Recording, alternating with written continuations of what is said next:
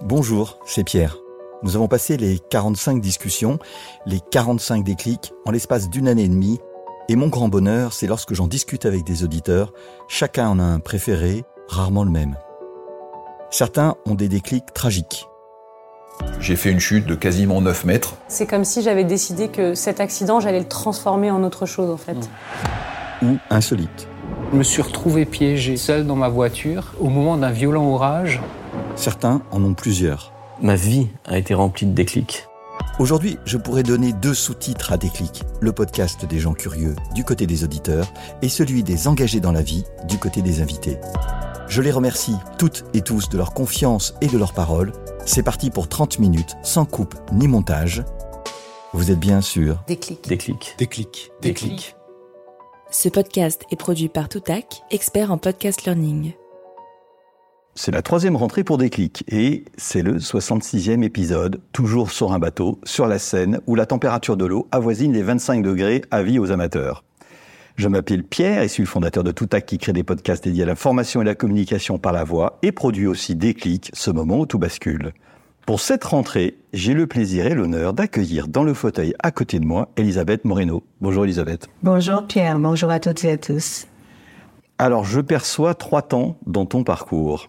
Celui de la femme en entreprise, entrepreneuse, cadre dirigeante, directrice générale de structures comme Lenovo ou Hewlett Packard en Europe ou en Afrique. Et aujourd'hui à la fois dirigeante de ton propre cabinet de conseil et membre du board diversité, équité et inclusion du groupe Sanofi. Et puis il y a la femme publique, appelée à occuper en 2020 les fonctions de ministre de l'égalité femmes-hommes, de la diversité, de l'égalité des chances dans le gouvernement de Jean Castex. C'est cela et la femme engagée, qui n'est probablement pas très distincte des deux premières, qui donne de son temps pour aider des associations, des start-up, à faire bouger les lignes en profondeur sur les enjeux de la diversité et de l'inclusion.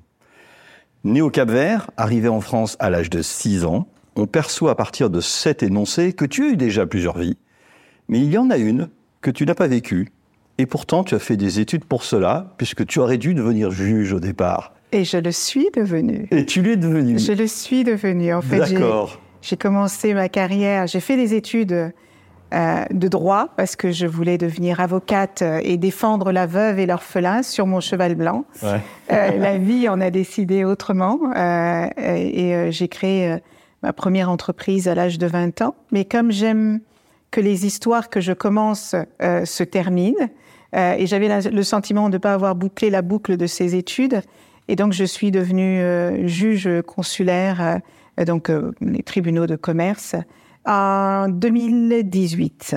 D'accord. Tu as trouvé quelque chose que tu n'avais pas trouvé avant dans ta carrière en étant juge consulaire? Oui. Moi, j'ai commencé ma vie professionnelle très très jeune hein, par rapport à la moyenne. J'ai commencé à travailler à 18 ans, j'ai créé ma propre boîte à l'âge de 20 ans. Je sais ce que c'est que diriger une entreprise, je sais ce que c'est que ne pas trouver le sommeil la nuit parce que tu te demandes si tu vas signer le contrat qui va te permettre de payer le salaire de tes collaborateurs, de tes salariés, etc., etc. Je pensais qu'on était un peu seul souvent dans ce genre d'aventure. Et en travaillant au tribunal de commerce, en étant juge consulaire, j'ai rencontré des entrepreneurs euh, euh, qui ont tout misé sur un projet d'entreprise et qui s'effondrent, qui ont euh, emprunté de l'argent euh, à leur famille, à des banques, euh, qui ont cru à leur projet jusqu'au bout et qui, et qui finalement ne le voient pas aboutir. J'ai encore été confrontée à ce que c'est que la résilience, mais la résilience pour une question de survie. J'ai été confrontée à ce que l'échec peut te faire ressentir la honte, le désespoir, euh, tous ces sujets-là. Et c'était passionnant parce que ça m'a encore convaincu du fait que euh, aucune entreprise, aucun entrepreneur, aucun individu ne peut réussir seul. Et ça a été une très très belle aventure. Et puis, et puis j'ai fini par découvrir quand même que le droit, la loi, ça n'était pas toujours la justice. Ah, pourquoi tu dis ça?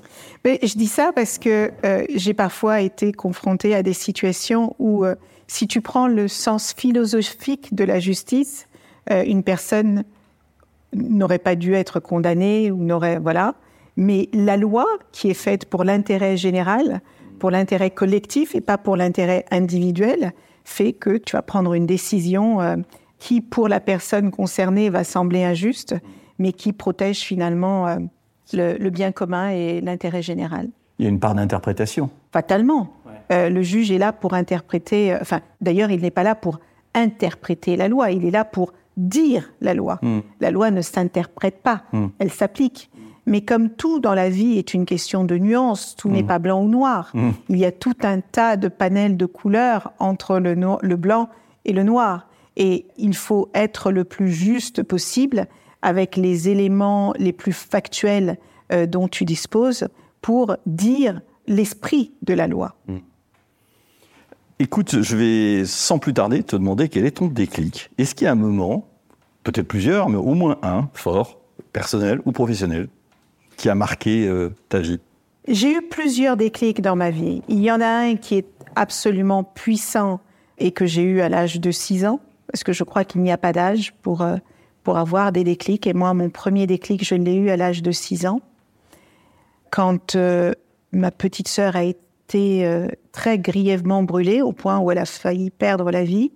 Et que du jour au lendemain, et c'est ça qui est assez intéressant dans la vie, c'est combien la vie peut basculer du jour au lendemain. C'est-à-dire qu'un jour, tu es un enfant totalement euh, insouciant, qui joue avec ses camarades, qui court partout, qui est plein de joie, plein de... Et puis, un événement fait que le lendemain, ta vie change complètement et que hum, tu sens... il, faut, il ne faut jamais sous-estimer la capacité des enfants à sentir les choses, à comprendre les choses. Euh, et, et du jour au lendemain, tu as cette ambiance pesante dans une maison parce qu'un enfant est entre la vie et la mort, parce que tu marches à pas feutrés, parce que tu ne fais pas de bruit, parce que tu sens que le moindre bruit peut tout perturber, parce que tu sens beaucoup de peine, parce que tu sens euh, beaucoup de désespoir. Et ça a été mon premier déclic sur euh, ce que c'est que la responsabilité d'un être humain sur un autre être humain. Ça a été mon premier déclic et ça a véritablement forgé ma vie parce que à la suite de cet accident dont j'étais responsable, euh, bon, je n'avais que 5 ans à l'époque, donc on peut dire qu'à 5 ans, tu n'es pas responsable de quelque chose, mais tu sais que tu as déclenché Tu sais. quelque chose. Donc même si tu n'as pas une véritable compréhension du sens de la responsabilité, mais tu sais qu'à cause de toi, quelque chose est en train de se passer et tu sais que ça n'aurait pas dû se passer comme ça. si tu, bon, bref, donc c'est ça, c'est mon premier déclic. Et puis après, tu as raison, j'ai eu plusieurs autres déclics dans ma vie. Le deuxième qui me vient à l'esprit, c'est quand à l'âge de 20 ans, alors que je me suis battue comme une dératée pour avoir les bons diplômes, pour faire les bonnes écoles, euh, je commence à chercher du travail et je me rends compte que aucun employeur ne me, ne me propose le job de mes rêves, ce que j'ai envie de faire, ce dont je rêve. Moi, j'avais beau être jeune, mais le- C'était quoi ton rêve à 20 ans? À 20 ans, je voulais devenir avocate. Et est-ce que tu voulais devenir avocate? Parce que tu, à 6 ans, il y a eu une injustice Est-ce qu'il y a un lien entre les deux? Je voulais devenir avocate parce que... Tu voulais redresser quelque chose ou- Oui, oui, Ouais. oui, oui. Je voulais devenir avocate pour défendre ceux qui n'avaient pas la possibilité de se défendre tout seuls. Je voulais devenir avocate parce que j'avais été confrontée à tellement d'injustices, tellement, euh, euh, tellement d'humiliation, tellement de rejet, tellement de discrimination que je voulais à tout prix essayer de faire en sorte que ceux qui n'étaient pas capables de se défendre seuls soient défendus par quelqu'un. Tu le faisais à ce moment-là avec euh, toute l'impulsion, parce que quand on te parle, tu as de l'énergie. Donc à 20 ans, j'imagine que tu mettais la même énergie, et mais tu, tu la mettais différemment. J'avais pas cette énergie à 20 ans. J'avais pas cette énergie parce que je n'avais pas la même révolte. Je n'avais pas euh, la même conscience exacerbée des injustices du monde. Je me disais que bon, si ma famille avait traversé euh, tous les affres qu'elle avait traversés, c'était la faute à pas de chance, quoi. Euh, C'était comme ça, parce que.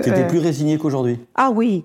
Ah mais ah, en fait, à 20 ans, je croyais que les choses se passaient comme ça parce qu'il y avait une catégorie de gens qui avaient le droit à tout et une autre catégorie de gens qui avaient droit à rien et que moi j'avais eu la malchance de n'être du mauvais côté de la barrière.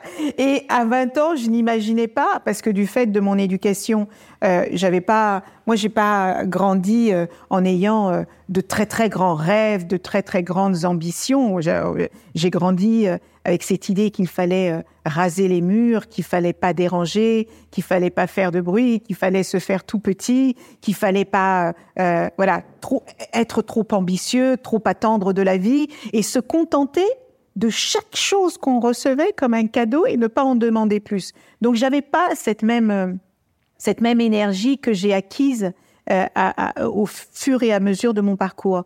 Et en fait, pourquoi j'ai eu ce deuxième déclic, c'est parce que à un moment donné, quand tu fais les mêmes études que tes camarades, euh, quand tu fais plus de sacrifices pour y arriver, et qu'au moment de rentrer dans le marché du travail, certains camarades que tu sais paresseux euh, réussissent à trouver des jobs où toi tu n'y arrives pas, tu te dis mais mais pourquoi? Mais qu'est-ce qui ne fonctionne pas bien? Et donc euh, j'ai fait euh, ce que Toni Morrison, qui est l'une de mes autrices préférées, a tellement bien décrit dans l'un de ses ouvrages. Elle dit quand tu as envie d'écrire un livre qui n'a pas été écrit, écris-le toi-même. Eh ben, comme je voulais un job qu'on ne m'offrait pas, je l'ai créé moi-même. Je voulais manager, je voulais diriger, je voulais euh, construire, créer, inventer, innover. Et donc, j'ai créé ma boîte. Oui, bah écoute, c'était. euh, et, et ça a duré sept ans, si j'ai lu quelque Oui. chose à peu près euh, correctement. Oui. Ce qui est déjà long. Ah, mais moi, j'étais euh, j'étais très heureuse. T'as 20 ans, hein Ouais. T'as 20 ans, tu crées une boîte dans le bâtiment. Ouais. Oui, c'est ça. C'est pour ça que je te posais la question de juge. Je me suis dit, entre le job de, de, de peu importe, d'avocat ou de juge et, et créer une boîte de bâtiment, il y a un peu un grand un écart. Il y a un peu un gap. Il y a un gap, mais euh, tu l'as bien vu par mon parcours, il y a plein de gaps, il y a plein, il y a plein de choses euh, que je n'étais pas censée faire. Et, euh, et je pense que mon parcours est, est l'exemple même que euh, il n'y a rien que tu ne puisses faire à moins de décider que tu ne peux pas le faire. Mais vraiment. Et, et rien, mais absolument rien de ce que j'ai fait dans ma vie n'était écrit. Et- ou je dirais même que le déterminisme social fait que ça n'aurait pas dû arriver. Et pourtant, c'est arrivé. Et c'est ça qui est génial dans la vie. C'est que tu ne peux pas décider de ce qui est possible ou impossible à moins que tu te mettes tes propres barrières dans la tête. Et je sais plus qui disait euh, si tu penses que c'est possible, c'est possible. Si tu penses que c'est impossible, c'est impossible. Parce que je crois que notre mental est notre première barrière. C'est notre premier obstacle. C'est-à-dire que tant que je me disais que ça n'était pas possible, que ça n'était pas fait pour moi, que je n'y arriverais pas, eh ben, de manière inconsciente, je mettais tout en œuvre pour que ça n'arrive pas. Et à partir du moment où j'ai appris, parce que ce sont des choses qui s'apprennent euh, par la force de la vie, par la force de l'expérience, par la force de l'adversité, à partir du moment que j'ai appris que tout était possible, eh ben, rien ne devenait impossible. Et donc, euh, tu poursuis ton chemin dans l'entreprise. Et là, je vais sauter euh, 20 ans et tu reçois un coup de fil qui te dit euh, Bonjour Elisabeth Moreno, voulez-vous devenir ministre de l'égalité des femmes et des hommes et, et des chances? Et là, tu t'assois, tu l'attends ce coup de fil, tu l'as voulu. Je saute volontairement parce que c'est, tu dis rien n'était possible. Donc, est-ce que tu voulais ce job? Et, comment ça se fait? Tu vois, je veux dire, il y a un moment donné, là, pour le coup, il y a quelqu'un qui vient te voir. Je n'ai jamais imaginé qu'un jour je pourrais devenir ministre de la République française. Jamais. Je n'avais jamais fait de politique.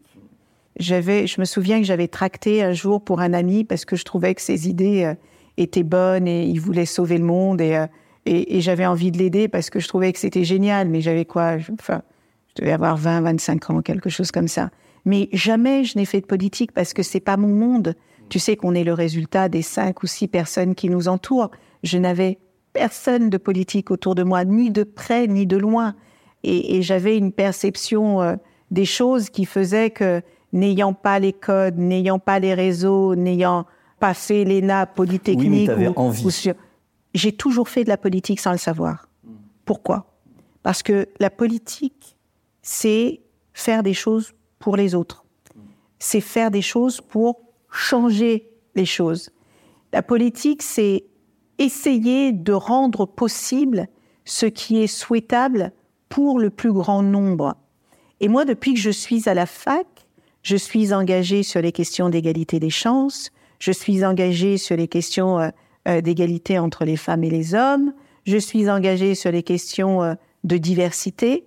Et donc, pour beaucoup de mes proches, ça n'a pas été une surprise que je devienne ministre. C'est assez drôle parce que beaucoup m'ont écrit en me disant mais, ça te surprend. Mais en fait, ça m'a surprise parce que jamais je n'imaginais que parce que j'ai été engagée associativement, un jour, on viendrait me chercher pour que je fasse au niveau national ce que je faisais au niveau local. C'est de là que vient ma surprise. Mais maintenant que j'ai fait de la politique, je peux te dire que tout est politique.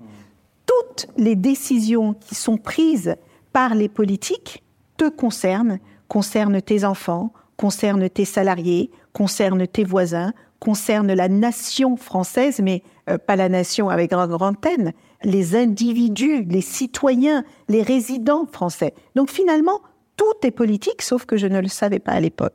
Et quand tu dis tout est politique, c'est un monde, tu dis j'avais pas les codes, j'avais pas le réseau, ainsi de suite.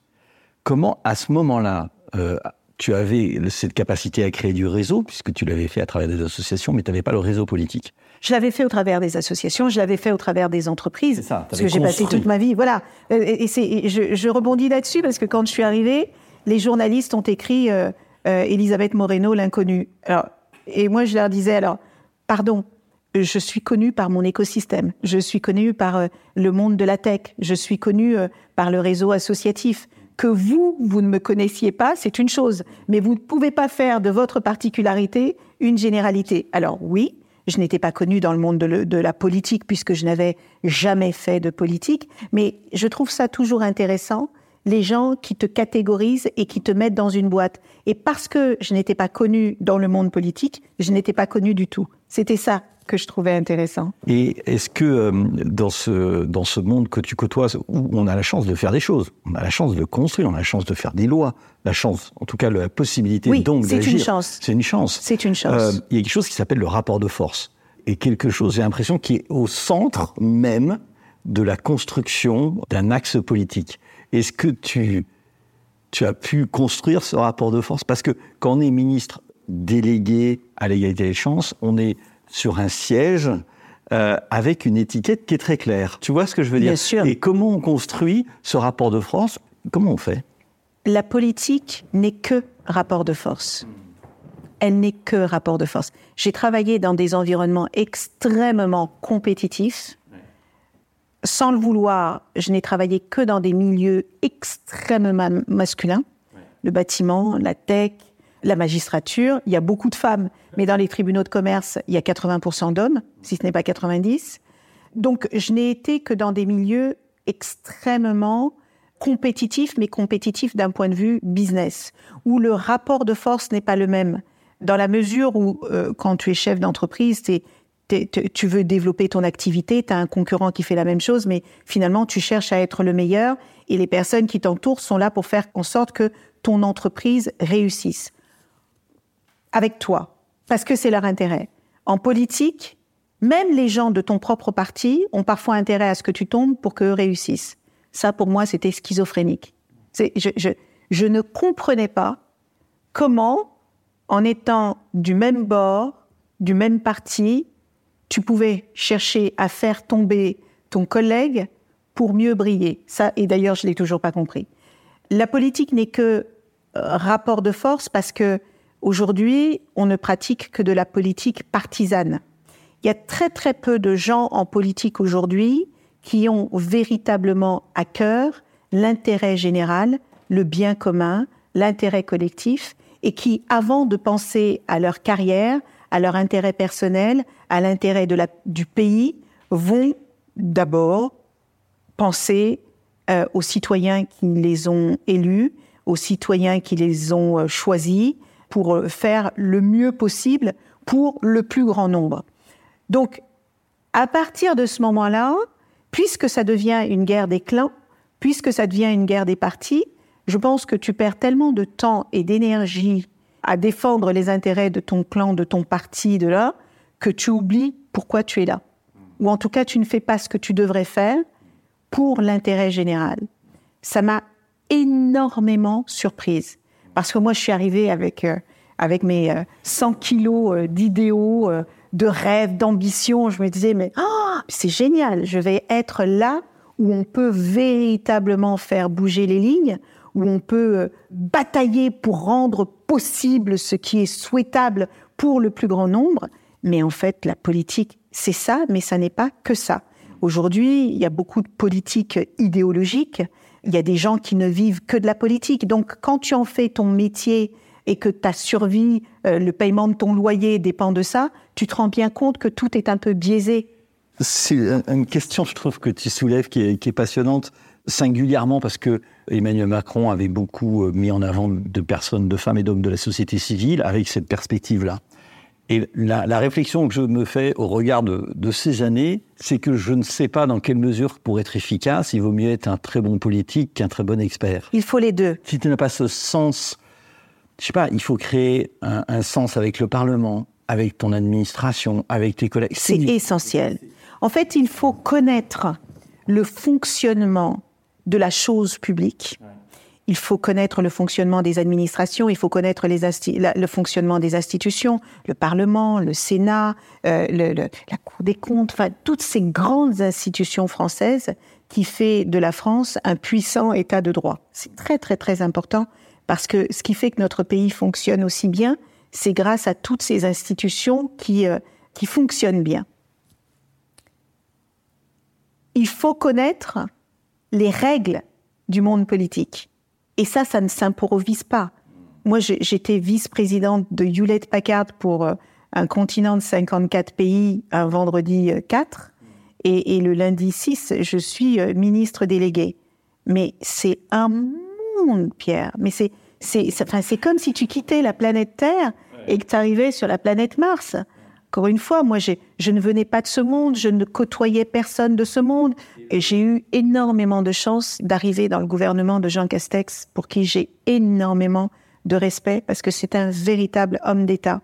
C'est le meilleur Premier ministre qu'on pouvait avoir au moment, parce que moi, je suis arrivée en plein, bah, en plein milieu COVID. de la crise ouais, Covid, et, et d'avoir un Premier ministre qui, pour le coup, pensait vraiment à l'intérêt des Français et de notre pays, c'était très salutaire et il, m'a conseillé, il m'a guidé, mais il est Premier ministre, il a mille et une choses à faire et à penser. Donc il a certainement pas le temps de prendre sous son aile Elisabeth Moreno euh, qui arrive toute mouillée. Euh, de, J'étais basée en Afrique du Sud, donc je suis rentrée en catastrophe. Enfin, bref, ça a été une expérience incroyable. C'est probablement l'expérience de toutes celles que j'ai vécues, c'est l'expérience la plus puissante de toute ma vie.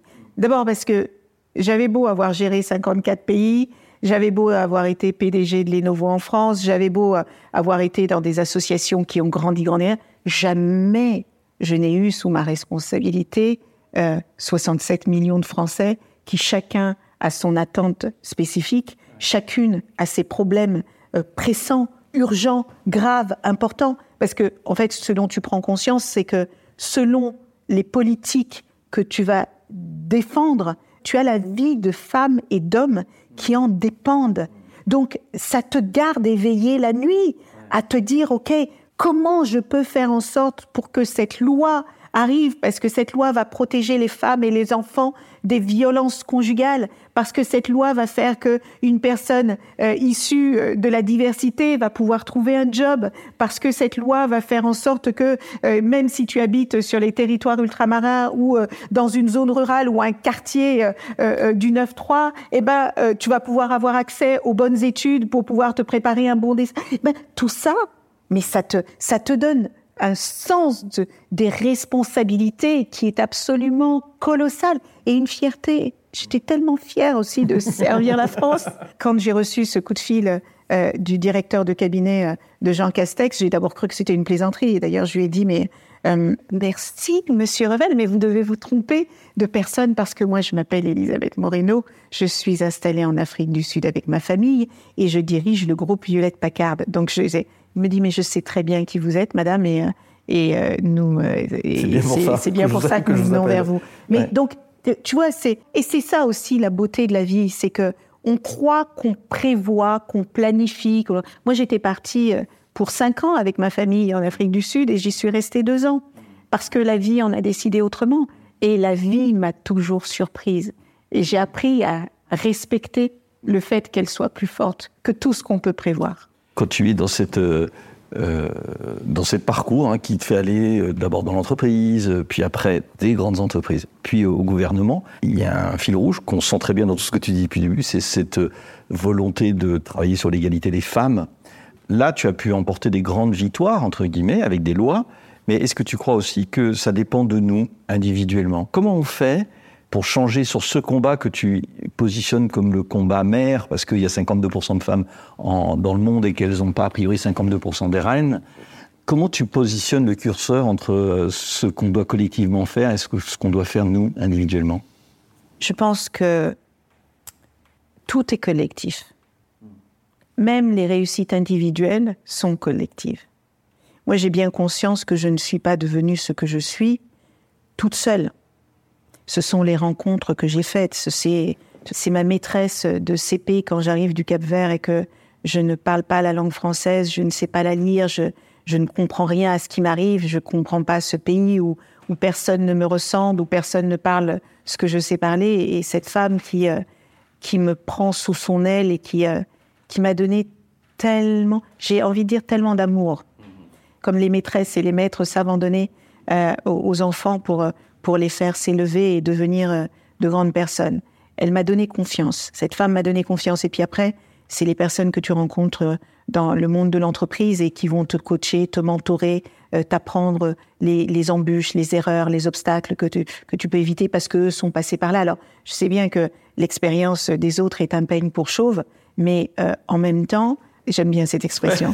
mais oui, parce que, parce bien. ton expérience est la tienne et la mienne est la mienne. C'est-à-dire que c'est pas parce que toi tu as vécu difficilement une situation que moi je vais la vivre difficilement aussi. Mais le fait que tu me racontes ce que toi tu as vécu, ça va peut-être euh, m'ouvrir les yeux sur des choses que je n'aurais pas vues, que je n'aurais pas pensé de la même manière. Donc, je crois que d'abord, la chose la plus importante que l'on puisse faire en tant qu'individu, c'est investir sur soi. Et personne ne peut mieux investir sur soi que soi-même. Tu vois? C'est toi qui choisis si tu restes sur ton euh, avachi dans ton canapé à regarder les feux de l'amour ou à scroller euh, sur Instagram, TikTok ou LinkedIn toute la journée. euh, c'est toi qui choisis d'aller dans un musée euh, pour te cultiver, qui choisis d'aller à une conférence plutôt que de faire ça, qui choisit. En fait, on a notre libre arbitre et on choisit ce qu'on veut faire de notre vie, d'où qu'on parte.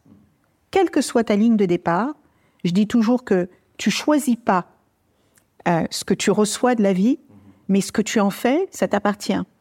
Donc, c'est pour ça que je dis que la, la réussite est à la fois individuelle et collective. Elle est individuelle parce que c'est à toi de décider le chemin que tu veux prendre.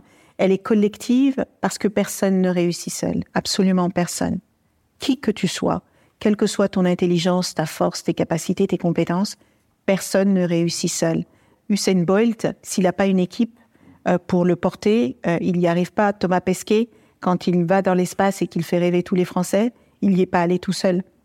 En fait, tu prends euh, Gisèle Halimi, elle a construit son, son succès, Simone de Beauvoir, Simone Veil, enfin toutes ces grandes femmes, tous ces grands hommes se sont construits à la rencontre d'autres personnes qui les ont inspirés, grâce à d'autres personnes qui les ont relevés quand elles sont tombées, euh, qui, les a, qui les ont accompagnés, conseillés, guidés. Donc je pense que la réussite est fatalement individuelle et collective. On arrive au terme de ce déclic euh, et je vais donc te poser une question traditionnelle, c'est qui tu aimerais écouter?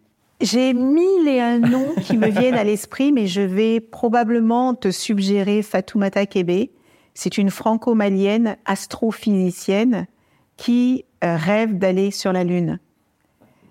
Elle a un parcours totalement atypique. Elle s'est construite euh, à la sueur du front. Elle a euh, déjoué tous les, Tous les déterminismes et tout, voilà, tous les déterminismes sociaux et tous les pronostics. Et elle a une telle force de caractère, une telle intelligence que c'est une bouffée d'inspiration pour qui a envie d'aller dans les étoiles. Merci beaucoup Elisabeth d'avoir pris le temps de venir. Merci beaucoup pour cette invitation, Pierre. Ce podcast est produit par Toutac, la voix de la formation.